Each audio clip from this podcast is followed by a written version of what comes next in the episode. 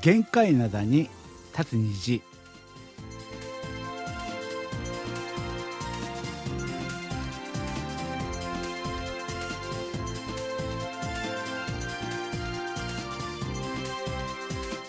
11月6日月曜日の限界灘に立つ虹。皆さんお元気でしょうか？ドクターシンことシンニョンです。今週はですねあの皆さんからこう怒られたですね音楽の話ねこれがですね多いわけなのでまあですねこのお便りからですねちょっと紹介しましょうかね。この方はですねあのナッピョンカオルさんですけれども昭和40年代からですね50年代にかけてですね音楽特にですね洋楽っていうものをねあの聞いていると当時はですねそれをですねレコードねあとはねでですねカセットにねこう録音してですね聞いてましたですよね。あのさらにですねまだですねこうあのミュージッククリップなどのこう映像はほとんどなかったから音楽の雑誌のみがですねあのミュージシャンの情報を知るですね手立てでございました。ね。その姿はですねミュージシャンの姿ね。あ自分のアイドルのミュージシャンの姿をですねあの写真だけで見る。なんか動いてるの見てよ。見たいんだけれどもそういうものはなかったね。そういう時代であったってね、うん、そういうことですよね。でですねあの動く姿がですねあの全然想像できませんでした。ね。音楽だけではなくまああらゆる情情報がですね当時は本とか雑誌ね出版ね出版メディアねそれが全てを牛耳っていた時代ねいわゆるですねアダルト関連のものはこう中身がですね見られないようにあのビニール袋にねこうあの入れられていてあのビニボンっていうふうにねあの呼ばれまして立ち読みがですねできないから当たり外れは買ってみてからのお楽しみでした。何のこっちゃな あ、アイビさんに言いつけよ、アイビさんに。この方、あの、アダルトの話してますよ、ね。そういうことなんですけど、ああ、そういうことであったね。で、あの、当時は、まあ、まさにですね、あの、週刊誌やですね、月刊誌は、こう、真ん中のですね、あの、閉じた部分に、あの、折り込みポスターっていうのがね、入っていまして、これっていうのはですね、まさに、J ガールズバンドのですね、センターフォードの世界でしたね。これはですね、あの、私はですね、本当はリクエストしたいところなんですが、っていうね、そういうことなんですけど、何の話ですか？全然わからない。うん、皆さん、そう思います。あそうそう。いつもね、クールにね、話をね、ちゃんとですね、論理的にまとめてくださる、あの、南氷薫さんなんですが、今日の話は、ちょっと前のめりなんか、あの、感情が前に走っていて、他の方がちょっと聞いたら、ちょっとわからない。これ、音楽好きの人たちがこういう傾向あるんだ。音楽好きに音楽の話をさせら、あの、させると、他の人があのそれのことを理解しているのかどうなのか全然こうそういうことは気にしない。気にしないで自分の話はねバーッとね話をしてるわけなんですけどもこの曲ねあの聞いてからですね私がね、まあ、説明をするとしましてであのまあ南氷薫さんは J ガールズバンドのセンターフォードこれを本来ならねこれはまああのポップスロックですよね、うん、それをのあのリクエストしたいところなんですがこれはあのこちらは韓国の番組であるあるんでね、うん、ちょっとそういうことはっていう感じなんでしょうか？うん、だけどそんなことはないです。ああ、もう音楽はね、音楽に対して差別はないですね。好きな、あの、皆さんが好きな曲であればね、うん、それをまあ、あの、かけるっていうのは、それはいいわけなんですが、ただですね、ただ、あの、J ガールズバンドのですね、センターフォードをそのままかけてもつまらない。これね、いわくつきの曲なんですよ。というのはね、あの、まあ、あの、J ガールズバンドっていう昔ね、バンドがありましたですよね。そこのね、あの、センターフォールドっていうね、この曲がですね、1982年だ。1982年にあのビールボードの1位になってね、全世界的にですね、ヒットしたわけなんですが、それがヒットするや否や、韓国の方ではざわめきが起きた。えええ？うん、というのはですね、この曲なんか聞いたことある。ええ？あそうなんですよ。これこれのですね6年ぐらい前ね。6年ぐらい前に韓国の方で先にですよ。だからあの J ガールズバンドの曲を韓国の方であの真似したんではなくて韓国の曲にあ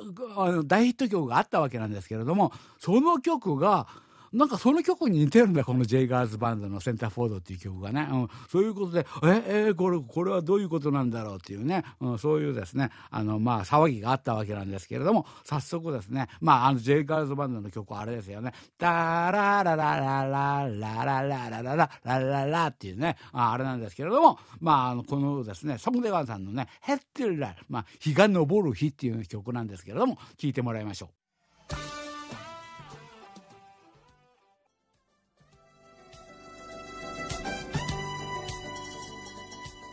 どうだったですか？これね。似てましたですかね、うん、そういうことで韓国の方ではですねこのねソン・テガンさんのね「ヘッテルラ」っていう曲を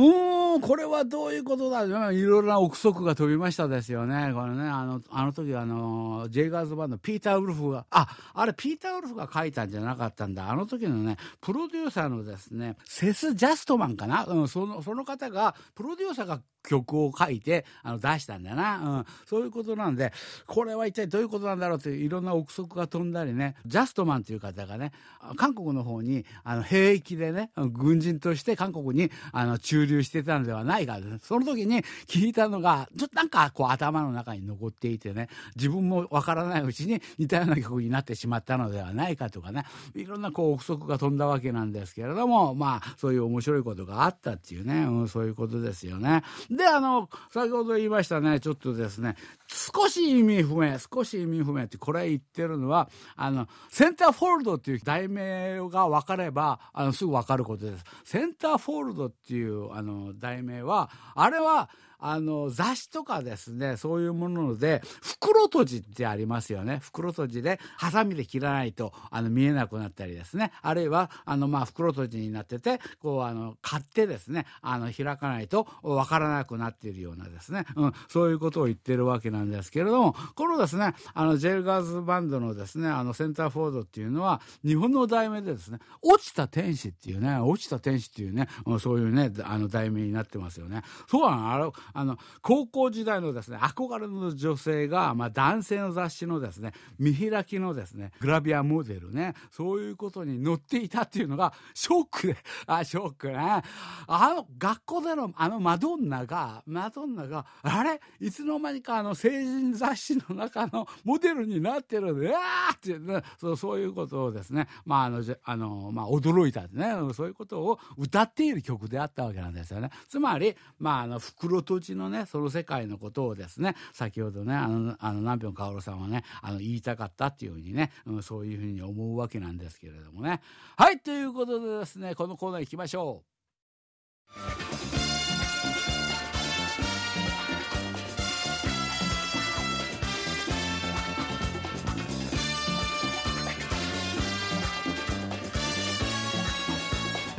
はい、あの高みの見物ですよね。うん、そうなんです。今日ね、あの音楽のですね、答え合わせと音楽の話がメインでしょ？うん、そういうことであるならば、ちょっとラジオ体操のああいう感じよりはね、高みの見物私はちょっと皆さんのお便りを高いところからですねあの見物させてもらうというね、うん、そういう意味を込めてですねあのこのコードをね使ったわけなんですけれどもあれですよねこの前のですね答え合わせねあの1問目からしましょうかね1問目はですね金満スさんの「별달장미백합」っていう曲でしたね金満スさんは そんなにヒット曲多くある方ではないね。うん、それでそのこのですねあの曲はあのまああの日本語に訳すと星月バラゆりっていうふうにね、あの、地理滅裂な、これどういう意味があるんだってね、そういう感じではあるわけなんですけども、この曲の、まあ、原曲はですね、あれですよね、ピンクレディの SOS っていうね、これはもう簡単すぎたっていうのかな、1問目から難しいとね、皆さんやる気なく なくしますからね、これはもう、あの、非常に簡単なね、うん、そういうね、あの、あれであったわけなんですが、で、2問目、2問目はですね、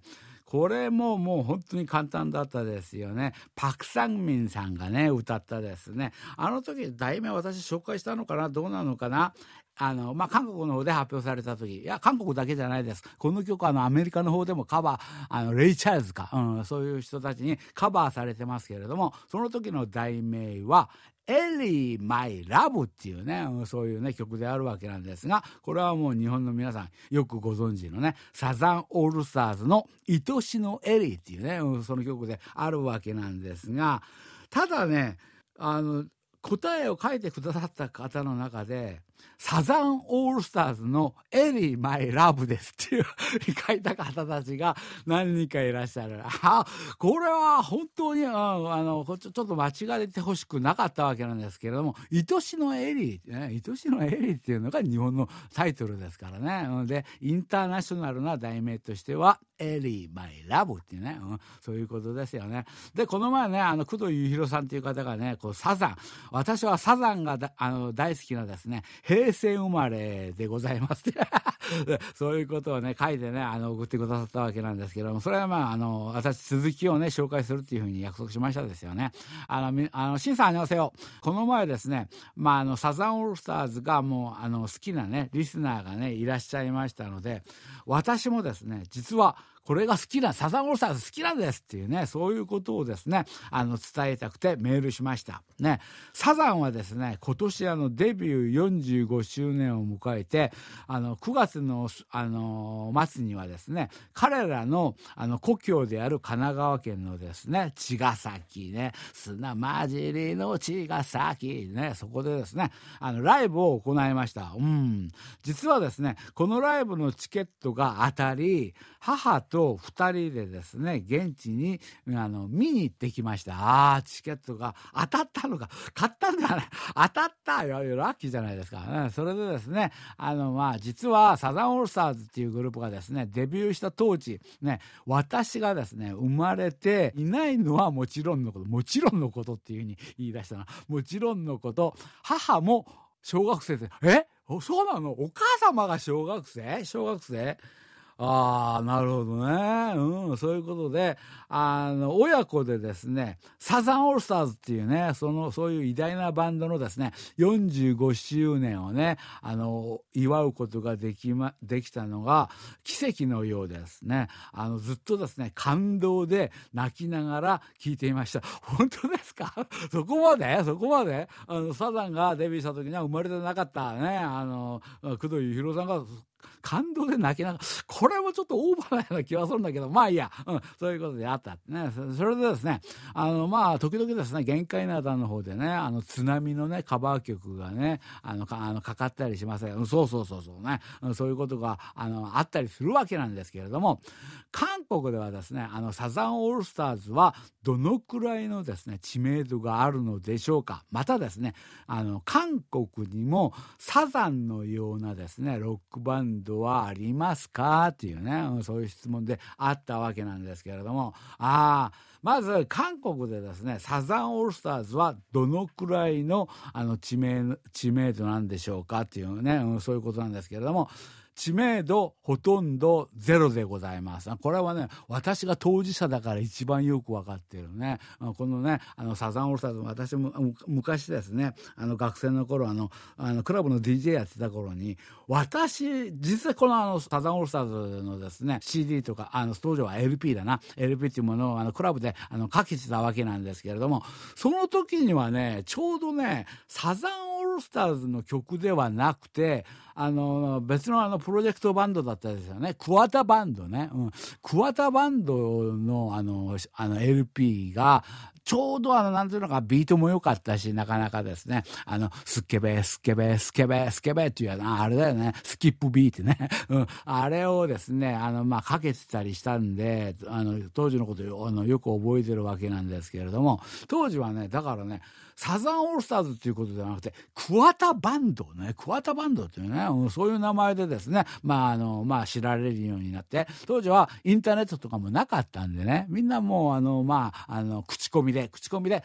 あ、なんか、なんか知らないけど、クワタバンドってなんか面白い歌い方するし、なんかこう、あの、韓国の人たちが聞いてもなんか、独特の歌い方ありますよね。うん、そういうことで、あの、まあ、韓国の方で人気をを呼び出したわけなんですけれども、そうなんですよ。だけど、日本の皆さんはやっぱり桑田バンドっていうよりはもうずっとねサザンオールスターズサザンねサザンっていうねそういうですねイメージがあったりするわけなんですが彼はですねまああの桑田佳祐っていう、まあ、ソロでのあの活動もあったしあともう一つね桑田バンドっていうね、うん、それがあったりしたわけなんですが韓国ではちょうどその桑田バンドの頃ですね。あのこのグループがちょっとあのあのヒットっていうのかな、まあ、あの放送では出なかったわけなんですけれどもクラブとかですねそういうですねカフェで、うん、カフェでこうあの流れてあの、まあ、非常に愛された。でで当時ねやはりねあのミュージシャンになろうかなというふうに思ってたあの若い人たちがねその後ねミュージシャンになっていくわけなんですよね。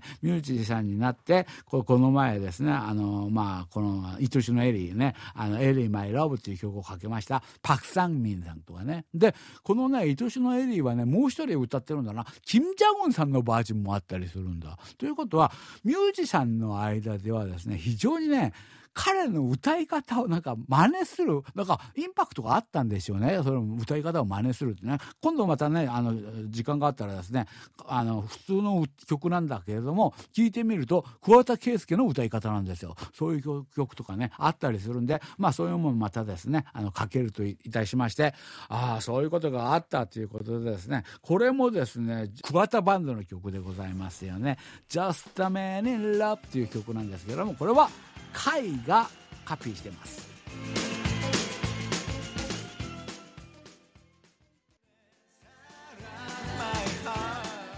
ね、Just Man in Love ね、これをですね、カイっていうね、これはソロ、ソロ、男性歌手だったな。うん、彼がね、あの、まあ、これカバーしたっていうね、うん、そういう話ですよね。で、3問目。3問目はですね、あの、韓国ののね、題名がすごいんだな。キム・ジョンミンさんっていうですね、当時ね、あこの人ね、結構日本のことが好きな人だったのかな。あの、こ、後からですね、ソウルの方で、あの、将軍、将軍っていうですね、居酒屋、日本、日本式居酒屋を出した人ですよね。将軍、あの、2号店まであったりしたわけなんですけれども、そっから来たのかどうなのか知らないけど、韓国の題名でですね、ドナルドド将軍っていう そういうの、あの、題名をね、あの、つけたわけなんですけども、これのね、あの、日本での原曲はですね、ラッツスターのですね、恵みの人ね。そう、この曲がちょっとあのカバーされるっていうのは本当びっくりした当時は。当時としては、え、この曲もやるの？だけどやはり、あの、恵みの人ってこれ、題名ね、本当分かりづらいですよね。分からないですよね。韓国の人たちが聞いた時はね。うん、そういうことなんで、題名もう何でも好きでいいんじゃね？みたいな感じになったんでしょうか？ドナルド将軍。自分の店の名前を入れるなよ。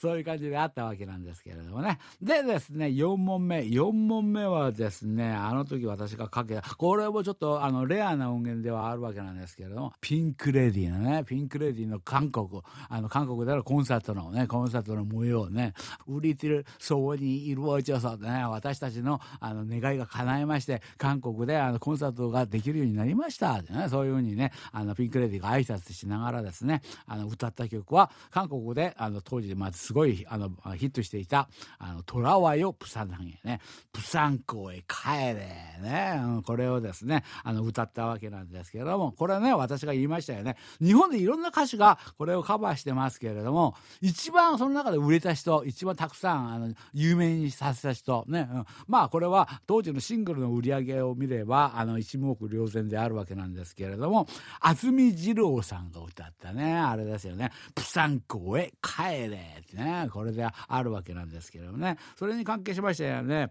あの、西川正治さんがね、お便りまた来ましたですよね。この前ですね、東海一の親分、清水次郎長さんがですね、あの、登場された上に、まあ、新さんがね、ヒントを出してくれ、くださいましたですよね。その、あの、清水次郎長っていうのがですね、あの、それがヒントになるんだっていうね、そういう話があったわけなんですですけれども、それをですね、それで私が考えてみたところ、そうか、清水次郎長か。まあ、清水。ということは、あの、まあ、清水健太郎ね、失恋レストラン。ね、悲しけりゃ、ここで女飽きよっていうね、あれ歌った清水健太郎さんのことだなっていうふうに思ったわけなんですが、いやいや待てよ。あの人ってなんかこうポップス系のねポップス系の曲を歌っているんでこのこういうこう演歌の雰囲気じゃないよなっていうねそういうことでですね。あのちょっと考えてみたわけなんですけれどもやはりね新さんがね名前にそれがあのヒントがあるということでああそうかそうかそうか。あのまあ清水次郎長のね次郎長を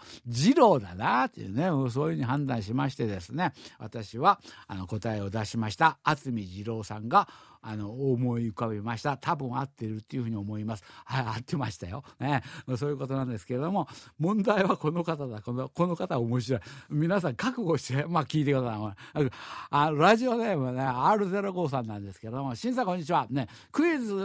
のですね回答のですねこの前ねピンクレディーの SOS ね。それをですね聞いてですね私は嬉しくなりましてすぐこうメールをねあのね KBS にねあの出したわけなんですけれどもあのその時にまあ慌ててこうあのあれしたので1問目しか書いておい。て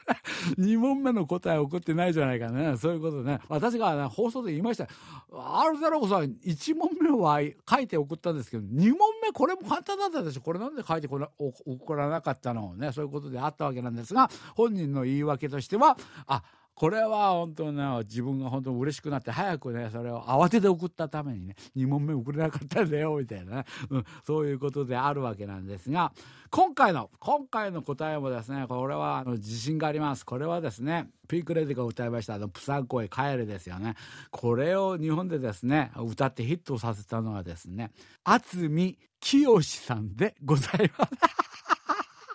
そうそうそう。渥美って来るとね、なんか口癖のようになんかね、清ね、私、生まれも育ちも葛飾、あの、柴又ですのね、あの風天の虎さん。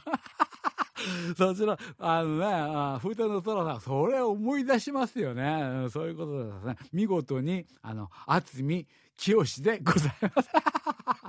そういうふうに送ってくださいました。R05 さんね。これはもう、あれだよ。あの、R05 さん、これあの、ちょっと、あの、今度、今回のクイズでは、クイズでは、もっとすごいのは、この方はね、あの、ピンクレディーのですね、SOS っていう答えを出して、サザンの答えを出さなかったわけでしょ。で、そこまでは私は許した、許した。あまあ、あの、今からでも送ってくださいよ。それは、あの、OK にしますからね。そういうことであったわけなんですが、この日も1問目しか答えてない。もう今回はあのあの MVP-R05 さんねすごいたくさんのお便りね最近ね送ってくださってるわけなんですけれどもねそういうことでね MVP は R05 さんでそう今回はあのまあ音楽の話ね、うん、そういうことなんですけれどもどうもですねキーワードは面白い話した人が勝ちみたいなね、うん、そういうかあの感じではあるわけなんですが、うん、そういうことでねあの R05 さんがですね今回のですねあの、まあ、MVP ね、それでよろしいんではないでしょうかっていうね、うん、そういうことですよね。はい、ということで皆さんもね、普段ね、ですね、音楽の話、あの、できなかった、この番組忙しいんでね、できなかったわけなんですけれども、なんか聞きたいことがあったらですね、あの、この機会にね、どんどんとね、送ってくださいね。はい。今日もですねお別れの時間になってしまいましたまた来週元気にお会いしましょうねこれまでドクターシンことシンニョンでした여러분안녕히계세요